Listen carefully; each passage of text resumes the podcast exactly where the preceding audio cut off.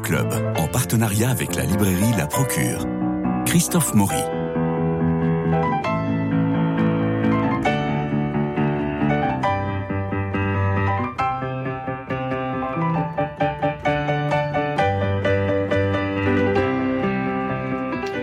Alors nous y voilà, nous sommes en été, c'est un été à JMJ, comme l'an prochain ce sera un été à JO. Et cet été, les JMJ seront au Portugal. Alors je sais que Louis-Marie Picard et Camille Meyer préparent plein de choses à voir sur notre site radionotre-dame.com et puis sur l'application Radio Notre-Dame. Parce que euh, au Portugal, bah, il est difficile d'écouter 100.7. Alors on peut, avec l'appli sur les portables, suivre l'antenne. Et puis euh, il y aura certainement des tas de témoignages, des tas de, de réunions, des tas de fêtes qui seront euh, relayés par ce biais-là. Alors le Portugal, ce cinquième empire, selon Dominique de Roux dans son roman éponyme, le Portugal, comment préparer son séjour? Certes, on peut interroger Wikipédia ou entrer dans une agence de voyage et pour aller à la rencontre des Portugais, on peut apprendre à parler la langue, mais aussi à se délier la langue à travers la cuisine, car il s'agit bien de cela aujourd'hui. Thiago Martin, bonjour. Bonjour. Vous publiez l'histoire du Portugal dans mon assiette. C'est un livre de recettes, mais pas que. Nous allons y venir. Et puis, euh, merci euh, Rudy Ventura qui m'avait permis, bonjour, qui m'a permis de, de préparer euh, cette émission. Et vous êtes portugais aussi. Euh, vous êtes de la même région, l'un l'autre? Non, non. Non, pas Ah du non. tout. Vous, vous- Moi, je suis de la région centre et Rudy de la région nord. Nord, extrême nord. Bon, alors euh, on va voyager grâce à la cuisine et on va passer du centre au nord, au sud, euh, pour parler de, de, de tous ces mets, puisque vous avez publié l'histoire du Portugal dans mon assiette, et c'est chez Cada, euh, Cadamoste Édition. Euh, 12 parce que vous n'avez pas, vous avez pas du tout euh, prétendu être top chef, euh, euh, Thiago Martin. euh, euh, Je ne suis pas du tout cuisinier, Non. ni historien. euh, comment ni- vous est venue cette Bah, c'est la passion. l'idée de ce livre? C'est la passion, euh, parce que sur- je suis présent sur les réseaux sociaux Ouais. pour justement faire de la vulgarisation culturelle autour du thème du Portugal, donc euh, la gastronomie, euh, la culture, les légendes, l'art, le sport, enfin tout un tas de thèmes. Vous avez un site? Oui, enfin c'est sur Instagram principalement. C'est Portuguese Facts, c'est un nom anglophone parce que je, je publie en anglais, français, portugais. Ouais. donc pour toucher le plus de personnes possible, mais aussi Facebook, YouTube. Je m'essaie à TikTok, mais sans succès, mais Mhm. principalement Instagram. Et grâce à ce compte, justement, qui commence à, enfin, qui, qui a pas des millions de followers, mais qui a quand même plusieurs milliers de followers euh, à me suivre, bah, j'ai eu la chance bah, d'avoir une tribune, de, de pouvoir parler à du monde et d'être repéré par une éditrice, donc euh, Sandra de Cadamos Édition, euh, qui m'a confié le projet d'écrire un livre de cuisine. Euh, mais moi, je voulais que ce soit plus qu'un livre de cuisine, parce que juste faire un assemblage de recettes, ça m'intéressait pas vraiment. Euh, je voulais que ce soit un livre historico-gastronomique, comme j'aime Mhm. à le définir. Euh, je- j'essaie de raconter toute l'histoire du Portugal à travers sa gastronomie. Donc, au travers de plus de 60 recettes, je retrace tous les événements marquants de l'histoire du Portugal euh, en accompagnant les recettes d'anecdotes. Alors elles sont pas toutes, euh, elles sont pas toutes euh, portu... porto-portugaises. Je pense par exemple au bol oreille le gâteau des rois, qui est une recette qui a été euh, créée en France par euh, pour Louis XIV et puis qui va venir au Portugal euh, vers les au, au 19e Ouais, siècle. hein. Mais- Donc e- exactement. Mais enfin, le bol au Portugal, donc inspiré, enfin inspiré, copié même de la version française du gâteau des rois. Mais la cuisine, c'est, enfin, c'est un langage universel. On pourrait faire le même reproche à la France et son symbole, le croissant, qui est une viennoiserie, donc de Vienne et de. mais oui. Donc voilà, la, la- la- la- la gastronomie voyage et. Alors je reviens, je reviens au, au- au gâteau des rois, au bol oreille, où nous avons les trois offrandes qui sont représentées la croûte pour l'or, les fruits confits pour la euh, pour la myrrhe et l'arôme du gâteau pour l'encens. Euh, Donc on a vraiment les, les trois présents des rois mages. Donc ça c'est ce que c'est ce que l'on mange euh, systématiquement début janvier? Euh, oui, enfin c'est plus euh, période de Noël, période de fête. D'accord. Quel est le plat qui euh, est le plus parce qu'alors quand on parle de, de Portugal et euh, Rudy vous allez pouvoir nous en parler aussi, on parle toujours de la morue parce qu'il y a 365 façons de, de cuisiner la morue au Portugal, c'est connu. Et pour moi, aller au Portugal, c'est juste pour manger de la morue. Euh, et c'est une erreur ou C'est pas? vrai que c'est un peu le cliché qu'on peut faire au Portugal, de Voilà. toujours manger la morue, mais il n'y a pas que la morue. Voilà. Même la morue, on peut la cuisiner de mille et une manières. 365. 365, on pourrait presque en manger tous les jours, mais sinon, il y a plein de, de, de viande, viande de porc, viande de viande d'agneau, veau, etc. Donc, on a de, de poissons aussi, hein, d'autres, plein de poissons. On est quand même un pays maritime avec une façade maritime impressionnante. Donc il y a vraiment plein de choses à découvrir et parfois des choses qui ne sont pas connues même des propres Portugais. Et donc parfois que certains Français touristes viennent au Portugal et connaissent mieux certaines recettes que on va dire, le portugais de souche, en quelque sorte, local, localement, c'est parfois c'est incroyable. Alors moi, j'ai- craqué pour le riz au canard, euh, arroz de pato. C'est bien ça. Arroz de oui, vous le tenez. C'est un plat qui trouve ses origines sur un site religieux, le séminaire de Braga, le plus ancien du pays, le, plus- le séminaire le plus ancien du Portugal. Et à ses débuts, il était préparé avec du canard sauvage, considéré aujourd'hui comme un mets gastronomique raffiné. Il est connu dans le monde entier sous le nom de arroz à portuguesa, c'est ça? Oui, voilà, c'est ça, parce que arroz pâte, c'est pas assez explicite, euh, donc on le traduit par le riz à la portugaise. Parce que le Portugal, c'est aussi, on parlait du poisson, les Portugais sont les deuxièmes plus gros consommateurs de poisson, mais c'est aussi des très gros consommateurs de riz. Il y a une vraie culture du riz. Enfin, au Portugal, le riz, c'est pas le riz blanc, euh, comme on peut le voir, c'est vraiment du riz cuisiné, avec des carottes, avec des oignons. Enfin, il y a plein de façons de faire le riz. Et euh, c'est vraiment un élément important dans la cuisine portugaise, le riz. Mais il y a des rizières au Portugal? Oui, oui, il y en a. Euh, la région de Comporta, justement, qui est un peu la région très hype, très à la mode euh, Oui. du Portugal. Bah, les rizières sont en train de se faire bouffer par les hôtels de luxe, mais il y a beaucoup de rizières dans cette région-là. Dans la, la vallée du, enfin, dans la région du, du Tage, l'embouchure du Tage, Oui. à côté de Lisbonne, c'est une région où il y a beaucoup de riz. Et en plus, le riz est un condiment assez important dans la cuisine portugaise. On prépare ce qu'on mangeait à tous les repas et c'est Ouais, ouais. le cas. Dans tous les restaurants, quasiment, l'accompagnement, bah, c'est des patates Mm. et du riz, Mm. euh, double féculent, mais voilà, comme ça, au moins, ça, ça tient bien encore. En tout cas, le, la photo de ce, de ce riz au canard donne vraiment envie Ah oui. et donne vraiment faim parce que c'est absolument superbe. Et c'est un, c'est un chef euh, qui est à Paris, euh, enfin non, en. France, pardon, Ouais. à Saint-Étienne, Exactement. qui vous en a donné la recette. Alors, comment vous avez trouvé tous ces chefs? Alors, justement, bah, la, la particularité du chef, euh, enfin du livre, comme vous le dites, c'est que c'est aussi un livre collaboratif. Oui. parce que je ne me sentais pas légitime euh, d'écrire des recettes. Euh, j'aurais pu le faire, j'aurais pu m'inspirer de recettes sur Internet, aller voir les membres de ma famille, mais je voulais vraiment mettre à l'honneur aussi euh, ces chefs qui sont justement les ambassadeurs de la cuisine portugaise à travers le monde. Donc, euh, c'est tous des chefs portugais, mais des chefs portugais partout dans le monde, comme je disais. Donc, il y a plus de 10 pays représentés et donc plus de 60 chefs qui ont participé au livre. Et euh, donc, j'y étais au culot pour la plupart. Ah. Enfin, il y en a, je les connaissais, il y en Mhm. a, on m'a mis en relation, et il y en a, bah, des fois, c'était au culot. J'ai envoyé un message, et, et ce qui est impressionnant, c'est que les chefs étaient euh, volontaires, euh, justement, même des chefs de l'autre bout du monde, du Japon, par exemple, du Brésil, euh, m'ont confié leurs recettes, comme ça, gratuitement. En plus, euh, ont pris le temps de m'expliquer. Bon, des fois, fallait quand même leur courir un peu derrière, mais ils ont tous participé, ils ont tous joué le jeu, et, et donc voilà comment on réunit plus de 60 chefs euh, dans un livre. Alors, le tourteau farci, je, bon, je ne sais pas qui a pris les photos, euh, si c'est un même photographe, mais le- la photo du, du tourteau farci, moi, je sais. Ah, Alors là, vous allez rire, justement, parce que le livre, les photos, il y a des photos euh, de photographes culinaires, des livres Oui, des photos qui ont été fournies par les chefs. oui. Et celle-ci, justement, bah, c'est ce qui est drôle, c'est que celle-ci, c'est une photo, bah, c'est l'éditrice qui était dans, qui était mangé, en train de manger dans ce restaurant, qui a pris une photo avec son iPhone. et donc voilà, l'éditrice, euh, la photo que vous trouvez jolie a été faite par l'éditrice avec son téléphone. Comme C'est la quoi. collaboration en soi. Oui, oui, mais, mais on sent, on sent qu'il y a une patte différente sur ces. Ah sur oui, et il n'y a pas de retouche, c'est vraiment l'authenticité. Euh, on est habitué aux, aux photos culinaires qui sont, c'est c'est vraiment un art, hein, euh, c'est Ah un oui. métier. Et là, euh, en feuilletant le, le livre, en regardant toutes les recettes, je suis tombé sur ce tourteau farci. Je me suis dit, mais il y a quelque chose de différent. Il y a la nappe en papier qu'on voit, le petit Ah panier oui, de pain oui. derrière. Enfin, c'est. euh, C'est formidable. Les Ouais. effluves du Portugal en soi. Parce que c'est ça, c'est ça que j'aime aussi dans la cuisine portugaise, c'est comme il y a quand même une grosse part d'authenticité. Euh, bien sûr, on a des restaurants gastronomiques, des restaurants étoilés. D'ailleurs, là récemment, il y a même, c'est la première fois, c'est historique, le 25e meilleur restaurant du monde est portugais. Euh, donc voilà, il y a une vraie euh, gastronomie portugaise euh, étoilée, de, de haute volée. Mais la majorité, ça reste quand même de la cuisine traditionnelle, à la bonne franquette, dans des petits restaurants de, de, de village, de ville, Convivial. euh, ouais, Mm. et conviviaux. Alors, euh, vous avez euh, une famille, et, et quelle famille? Parce que tout le monde travaille euh, à la fois euh, euh, comme boucher, comme poissonnier, comme maraîcher, enfin de vos arrière-grands-parents, grands-parents, Voilà.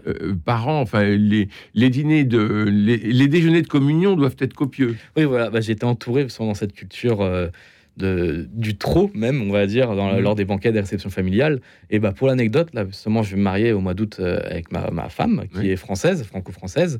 Et euh, pour les préparatifs, justement, du dîner, etc., enfin, elle est affolée de. Il faut toujours mettre plus mes parents qui me mettent la pression, euh, qui pensent que ça va pas être assez, qui va manquer. Il faut pas que ça manque. Donc, il faut de l'abondance, euh, et il faut beaucoup, il faut de la qualité.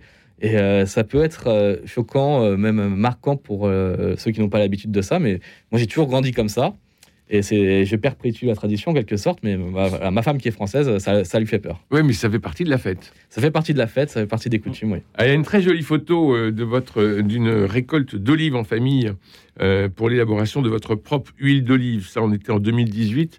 C'est- C'est c'est merveilleux. Ça se Ouais. passe au mois de novembre. Exactement. Bah, c'était un côté aussi très important. Donc, comme je disais, c'était un livre historico-gastronomique, mais je voulais aussi apporter une touche personnelle de, l'humain dans ce livre. Euh, donc voilà, c'est beaucoup plus qu'un livre de cuisine et raconter bah, mon histoire, qui est celle bah, d'un fils d'immigré portugais euh, en France, euh, qui a ce lien à la terre au Portugal, justement dans les exploitations de ses grands-parents, bah, pour l'huile d'olive, les chèvres, le fromage. Et mon histoire, c'est une histoire commune à beaucoup de monde. La plupart justement des fils d'immigrés portugais en France ont la même histoire que moi, donc c'est aussi leur faire un clin d'œil, qu'ils se sentent moins seuls et montrer à la France et aux Français que on a une histoire et qu'on a, enfin tout s'explique dans nos comportements. Et je pense que Rudy me rejoint sur ce point-là. Exactement. Il doit sûrement avoir la même histoire.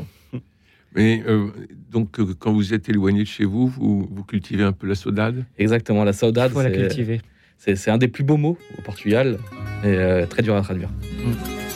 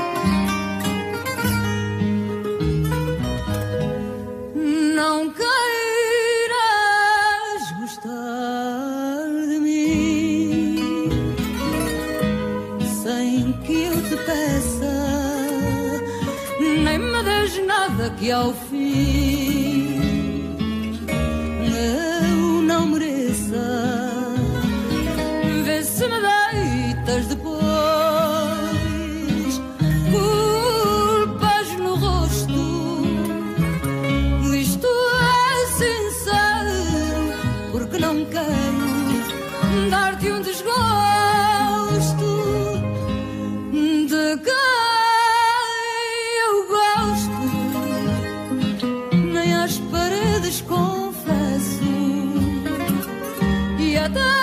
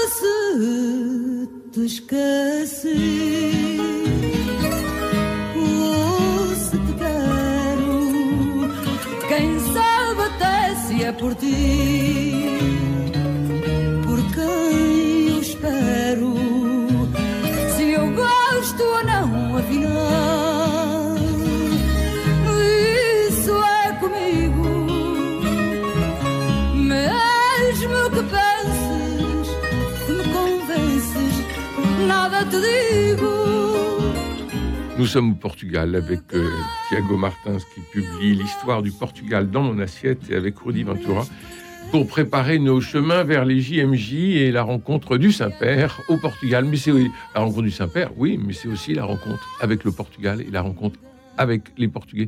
On évoquait euh, le, le- on vient d'entendre le fado qui nous hérisse les poils, qui nous fait pleurer. Mm. Euh, J'aime bien cette, euh, cette phrase dans une des chansons de Fado qui dit Je suis habillé en noir comme l'hirondelle pour annoncer le printemps. Et Une belle phrase. Hum Une belle phrase. Oui. Les rondelles très très présentes dans la culture portugaise, c'est un des symboles du Portugal. On voit souvent en céramique une petite hirondelle. Et euh, parce que souvent, elle est un peu symbole de, de ce que Rudy et moi sommes, des, des immigrés, des fils d'immigrés, parce qu'elle revient toujours au même endroit pour nidifier. Et donc, bah, les immigrés portugais, c'est pareil, ils reviennent toujours au Portugal au mois d'août pour, euh, pour passer leurs vacances, pour, euh, pour être en famille. Donc, il y a un parallèle à faire entre justement bah, cette diaspora portugaise et l'hirondelle. Euh, pour mettre un peu de poil à gratter euh, dans le dans l'univers, pourquoi l'immigration portugaise en France a été si bien réussie? En Alors- une génération, on a vu tous les Da Silva, Oliveira et autres qui euh, étaient euh, fils de carleurs ou de et qui sont devenus avocats, dentistes, euh, qui ont fait Sciences Po, qui et qui ont pris des responsabilités. Parce qu'on n'avait pas, enfin, on avait une pression, oui, parce que enfin, nos parents, enfin, je parle pour moi et je parle pour beaucoup de monde, parce que j'ai pu échanger avec beaucoup de monde grâce à Ouais, bien réseaux sociaux. Euh, on avait un devoir de réussite en quelque sorte. Mhm. Euh, nos parents ont émigré pour une vie meilleure, donc euh, on, de- on se devait d'avoir une vie meilleure. Euh, et euh, on a eu aussi, euh, ils nous ont inculqué la valeur du travail, de travail dur. Moi, depuis tout petit, euh, bah, mes parents faisaient beaucoup de, de ménage. Mon père, mon père faisait un peu du travail au blague de temps en temps, à droite à Mhm. gauche. Et tout le temps, bah, j'y allais. Je passais mes vacances à aller aider mes parents, à me lever à 6 heures du matin pour aller sortir les poubelles. Donc il y a eu cette notion de travail. On n'a rien sans rien. euh, et un devoir de réussite à pousser euh, à faire des études aussi. Parce que moi, j'étais un peu un cancre, mais euh, mes parents m'ont poussé à avoir minimum bac plus 3. Donc c'est ce que j'ai fait, bac plus 3 et j'ai arrêté. Et euh, donc voilà, il y avait une vraie exigence. euh, et ne pas faire de vagues aussi. On peut reprocher à la communauté portugaise d'être communautariste, mais c'est une partie de la communauté. Beaucoup, comme vous le dites, sont intégrés dans toutes les sphères de la Mais société. Et euh, donc voilà, il y a une partie qui est communautariste, c'est clair, mais il y en a beaucoup qui, euh, bien que très fortement attachés à, leur, euh, à leurs racines, à leurs origines, euh, non, ça n'empêche pas être portugais en France, ça n'empêche pas de ne, enfin, être fils immigré n'est pas synonyme de rejet de la France ou de ne pas aimer la France. Mm. On peut euh, être euh, fils de portugais, donc portugais, Oui. être fier d'être portugais, mais tout à fait aimer la France et vivre en France. Le devoir de réussite, vous l'avez, vous l'avez vécu aussi, Rudy? Oui, je le vis au quotidien. C'est c'est- c'est un devoir qui nous oblige, en tout cas. C'est c'est cette idée que hum, nos parents sont partis, Mhm. parfois jeunes, à 18 ans, par exemple les miens, sans vraiment connaître la France, sans connaître euh, même la langue. Donc on arrive dans un pays qu'on ne connaît pas. Et c'est Sans donné condition en plus. sans condition aussi. hein. Ma mère me rappelle toujours que son premier repas, elle l'a fait sur une table en carton. Donc, c'était donc c'est des mots forts et c'est ça vous oblige en fait. Et plus que tout, ça, c'est un devoir de réussite parce que on, on doit, d'une certaine façon, en fait, hum, arriver à s'installer dans un pays et s'assimiler à un pays et essayer d'être le plus discret possible. Moi, je trouve parfois on est un peu, nous Portugais, peut-être un petit peu trop discret parfois et on se Ouais. fait un peu marcher sur les pieds, si vous me permettez l'expression. Mais sinon, cette réussite, en fait, on, on doit, on, se la doit. Est- on ne la questionne pas. C'est ainsi, mais, mais c'est quelque chose qui est naturel de chez nous, je pense. Mais et c'est vrai qu'il y a quand même, enfin moi je le sens justement en échangeant avec beaucoup de monde euh, via mes réseaux, il y a aussi un peu un ras-le-bol de notre génération d'être de cette image un peu du bon immigré. Mm. Euh, Mais parce pourquoi se sont-on, pourquoi se sent-on si cousins bah, parce qu'on a quand même une culture très commune, on a une histoire commune. Évidemment. Euh, Enfin, on est voisins en plus, donc oui. euh, et on a bah, cette culture, bah, la culture catholique, euh, voilà. même les rois. Enfin, on a quand même beaucoup, beaucoup de points communs. Et s'il y a autant de Portugais en France aussi, c'est aussi une volonté politique. Bon, je pouvais prendre des gros raccourcis parce qu'on n'a pas le temps de, de- Oui. de- de détailler sur ça, mais justement, il y avait un gros besoin de main d'œuvre en France. Euh, et pour euh, faire un appel de main d'œuvre, justement, les, bah, les Espagnols s'étaient fait, les Italiens s'étaient fait, les Polonais s'étaient fait. Bah, il restait plus que les Portugais ou les Maghrébins. Et pour des facilités, on va dire, d'intégration, euh, la, la France a fait le choix politique de favoriser cette immigration portugaise. Mhm. Et donc, si on est là, c'est pas par hasard. C'est euh, qu'il y a eu aussi une vraie volonté de, de l'État français à avoir une main d'œuvre portugaise parce que. euh, enfin, je vais prendre des gros raccourcis, mais parce Mhm. que blanche, catholique, euh, culture latine, euh, histoire commune, Et une assimilation parfaite. et une assimilation Oui. parfaite. Voilà, exactement. Euh, et, et dans les deux sens, c'est-à-dire que le, le, le français de souche ne voit pas la différence avec le portugais de souche. Enfin, euh, il y, a- il y a vraiment une cousinade Mm. euh, très, Oui. très, très forte. Et maintenant, et beaucoup de, énormément, bah, j'en suis le cas aussi, de couples, de couples mixtes, si on peut dire. Énormément de. Français au Portugal. La Ouais, ouais. communauté française à Lisbonne est très, est très importante, Ouais, bah- aussi pour des questions fiscales. Voilà, maintenant Oui, ça s'inverse. Et euh, bah, ça finit les visas dorés maintenant pour les retraités. Mais Oui. par contre, pour l'univers de la start-up, les start-upers, etc., Lisbonne, place forte. Et c'est vrai qu'il y a une grosse communauté française, euh, comme ça, jeune de start-up euh, installée à Lisbonne. Alors, est-ce que je, je reviens à votre euh, histoire du Portugal dans mon assiette? Est-ce qu'il y a des plats qui sont purement euh, de Lisbonne? Euh, Ça, c'est pour, nos jeunes qui partent au JMJ. alors, purement de Lisbonne, haha, ça c'est compliqué parce que, Bonne La- question. la- Parce que le ragoût de chèvre, non. parce que le ragoût de chèvre, on en sait un peu plus au nord. Euh, c'est euh, à- allez, à une 150-200 km de, de Lisbonne. Mais euh, c'est un plat très bon. hein. Ça peut faire peur, ragoût de chèvre. Mais quand c'est bien cuisiné, c'est un plat hum, très fort parce que c'est très mariné, ce cuisant du vin. euh, parce que justement, en fait, on- en plus, on aime bien faire ça avec de. On me dit toujours que la chèvre doit être vieille, justement, un peu avec une viande avec du goût un Mm. peu ferme. Mais justement, c'est pour ça que ça mijote beaucoup. C'est un plat euh, qu'on sert traditionnellement aussi dans les fêtes, le dimanche, les fêtes de village. Mais euh, faut pas avoir peur de le goûter, hein, c'est vraiment très très très bon. Et ce sont des religieuses qui ont inventé ça, qui ont élaboré cette recette pour cuire cette viande avec le vin de manière à la conserver durablement. Ouais. Donc c'était avant l'invention du Tupperware. Exactement. Et c'est bah, on en revient à notre euh, histoire commune avec la France. Euh, des théories autour de ce plat, c'est que quand les Français, euh, les troupes napoléoniennes ont essayé de conquérir le Portugal, ça, ça a été essayé. Essayé, Je précise bien, essayé à trois reprises en plus, sans, sans réussir.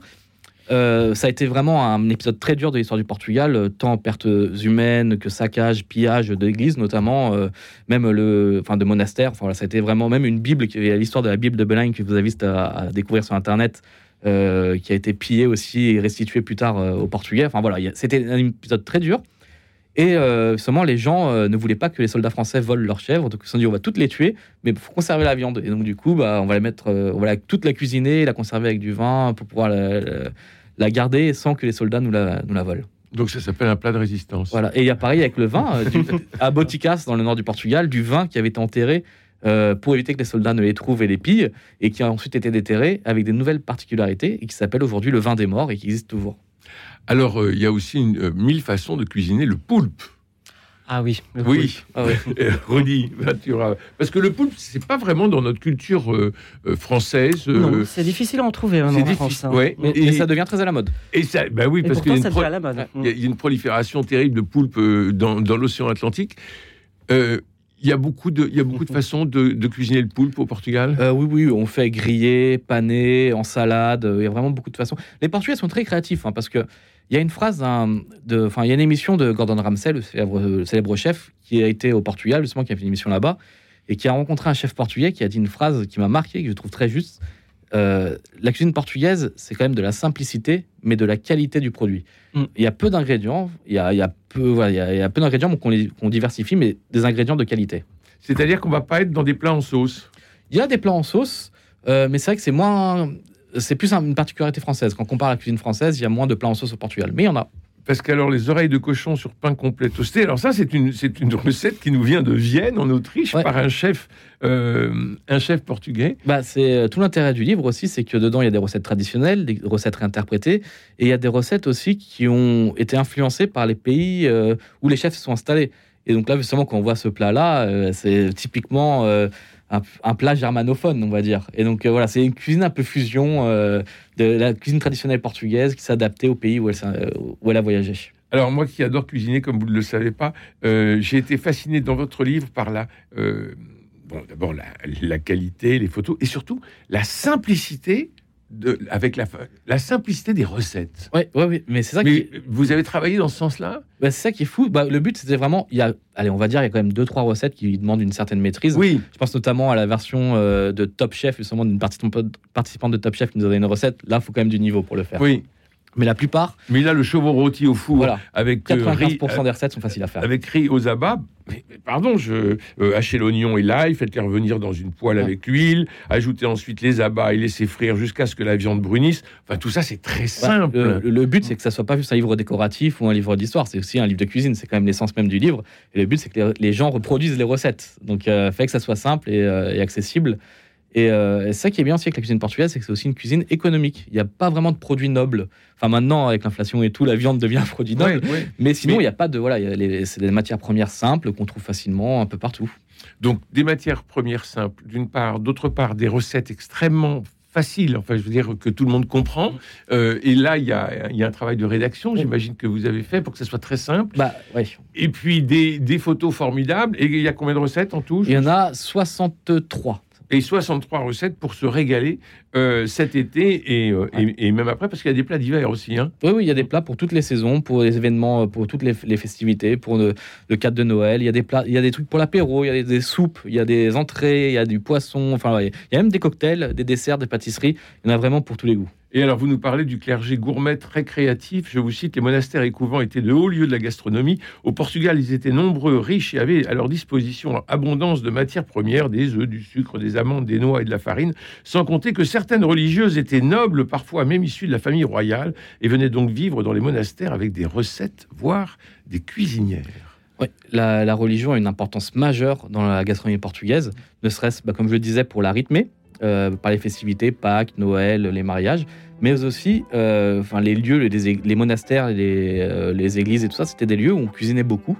Et euh, les trois quarts de la pâtisserie portugaise sont issus justement des monastères. On parle même de, et de couvents, on parle de pâtisserie conventuelle.